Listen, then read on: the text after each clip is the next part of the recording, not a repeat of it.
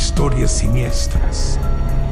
Cuando las luces de la carretera se apaguen, llegando a las puertas de la irrealidad, el sonido corrupto del dial te dará la bienvenida a Torre del Ermitaño.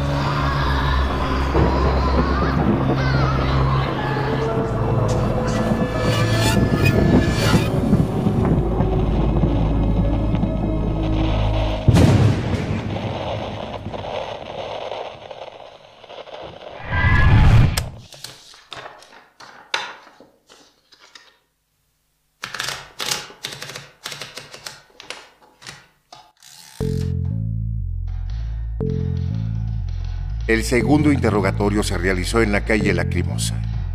Dávalos conocía bien el lugar. Abrió con lentitud la puerta y, al confirmar que el camino estaba despejado, subió con el testigo por las escaleras de madera, tratando de no hacerlas crujir innecesariamente.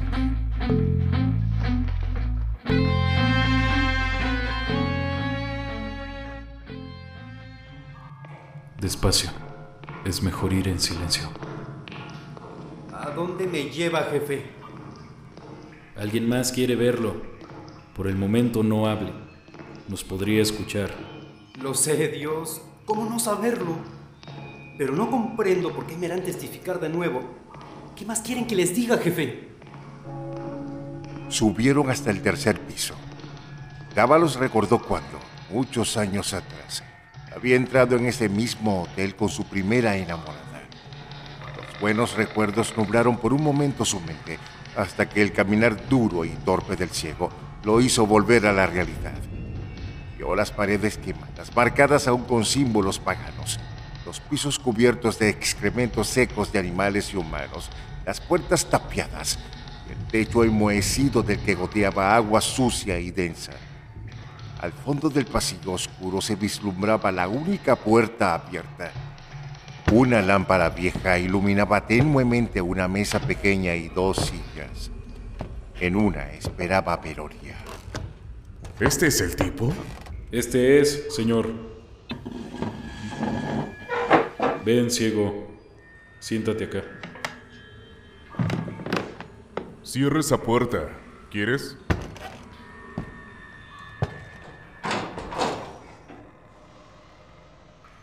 Sabes por qué te trajo Dávalos, ¿verdad?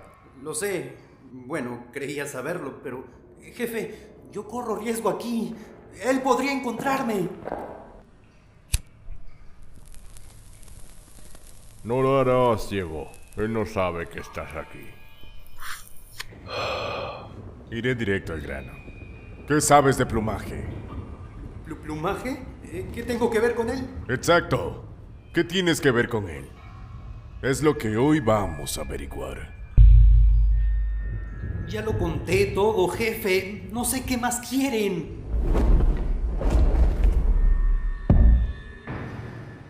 ¿Escucharon? ¿Qué fue eso? Es él. Por Dios, ayúdenme. Ayúdenme, por favor. Te propongo algo. Si colaboras con nosotros, te cuidaremos. Pero si sigues sometiéndonos datos como lo has hecho hasta ahora, te puedes cuidar por tu cuenta. Tú decides. Eh, está bien. Lo, lo, lo, lo haré. Claro que lo haré. Lo contaré como me lo piden, con detalles. Pero a cambio quiero que me protejan, si es que sirvo, claro. Y si no, que me dejen en paz. Yo también he sufrido por todo esto. De acuerdo.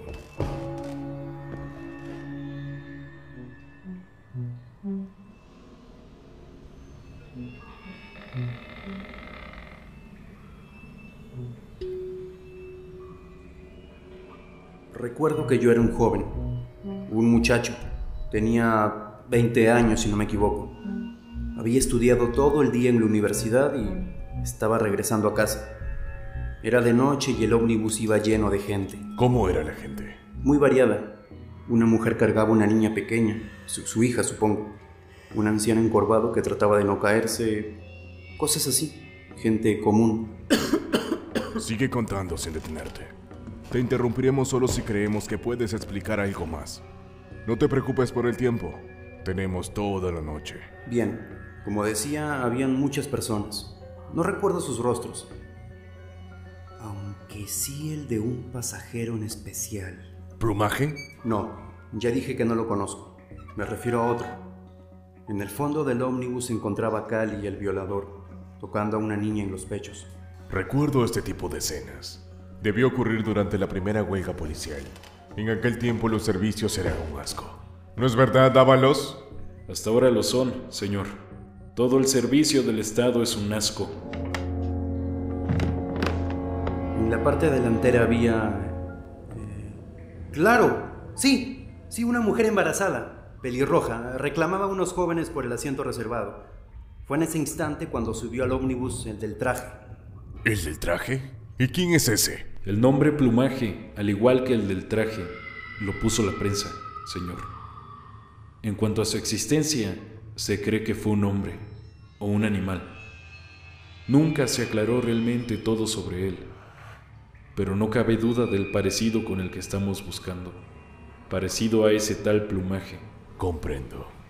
Debe de haber una relación entre ellos. Prosiga.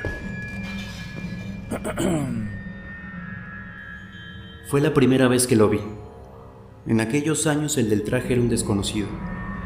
Llamó nuestra atención por su ropaje y la forma de su cuerpo, alto y delgado. Vestía un hermoso terno negro con una rosa plomiza y marchita en el bolsillo superior del saco. Zapatos puntiagudos, muy brillosos. El sombrero elevado de copa inclinado hacia la derecha. Los cabellos ondeados y largos caían por los hombros como como una enredadera negra. Su rostro mostraba un bigote delgado y muy largo que casi llegaba a las orejas. Pero lo más impactante eran sus ojos negros, tan negros sin ese espacio blanco. ¿El globo ocular también era negro? Sí, totalmente oscuro, sin alma ni remordimientos. Las personas abrieron mucho los ojos cuando lo vieron y por instinto, supongo, se alejaron de él. Todos dejaron de conversar, algunos lo miraban de reojo. Una señora le tapó la boca a su hija para que no grite. Solo Cali no se dio cuenta de su presencia. ¿Por qué toca a esa niña? Le preguntó el del traje con esa voz profunda, como si no fuera de este mundo. El tipo se encontraba a solo tres metros de Cali. ¿Cuál es tu problema, sepulturero? Le respondió el violador con su risa de mierda, mientras seguía en lo suyo. Todos esperábamos en silencio la respuesta del del traje. Recuerdo que pensaba, ¿quién es este extraño que se enfrenta a Cali como si nada? ¿No te gustaría que le hagan lo mismo a su madre? Le dijo el del traje sin mostrar ni pizca de sentimiento. ¿Cómo?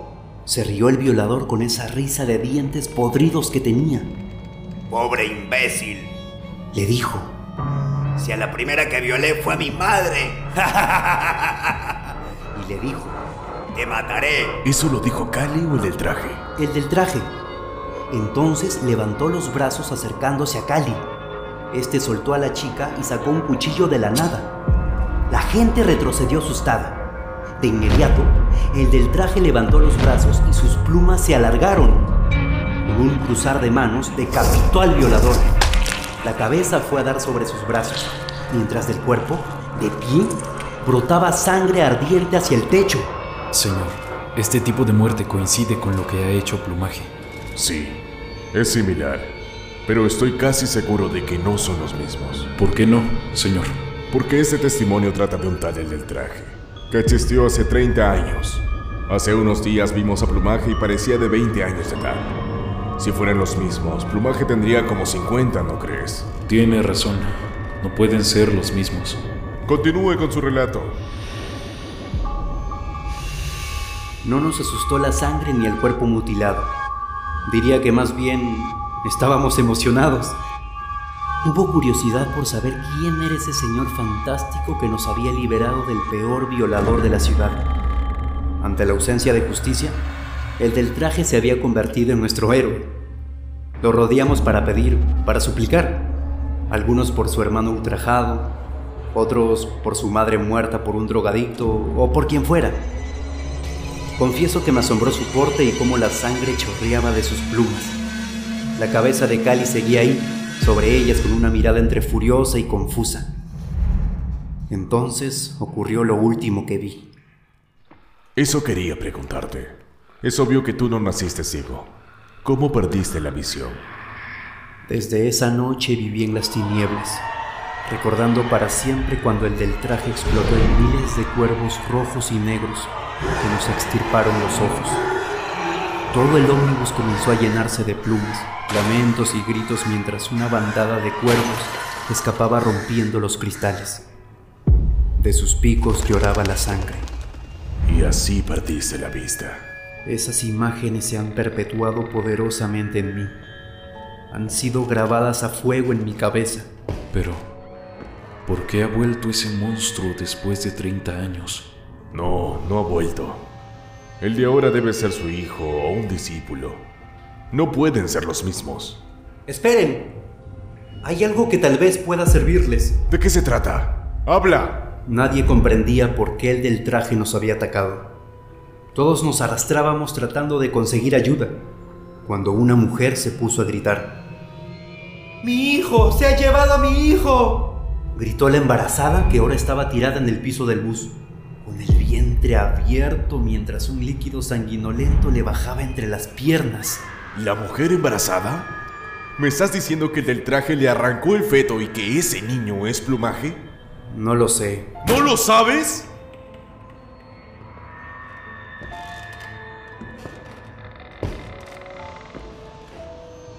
Dávalos.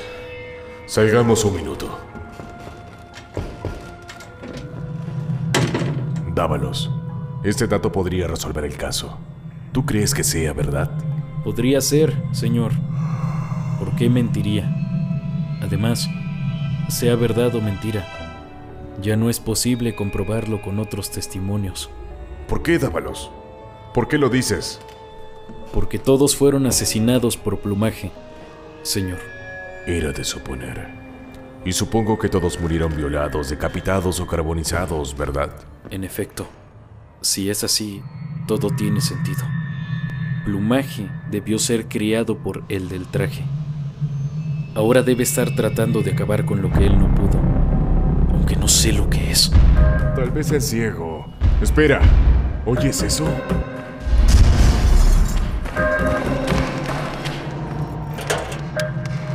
¡No! ¡Mierda! ¡Dávalos! ¡Abre esa puerta! ¡Está aquí! Eso intento, Peoria, pero no cede. Ese testigo está protegido por la ley. ¡Aléjese! ¡Salga de en medio! ¡No puedo perderlo otra vez!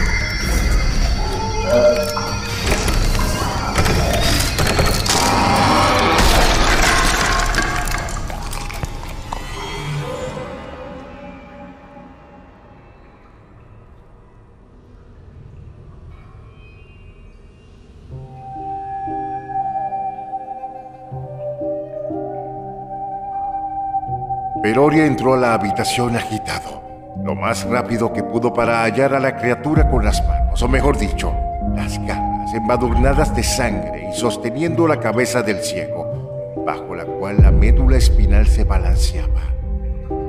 Las plumas del ser se erizaron en un espasmo por un segundo, cuando sus ojos oscuros se hallaron con la mirada cansada y expectante de Peroria.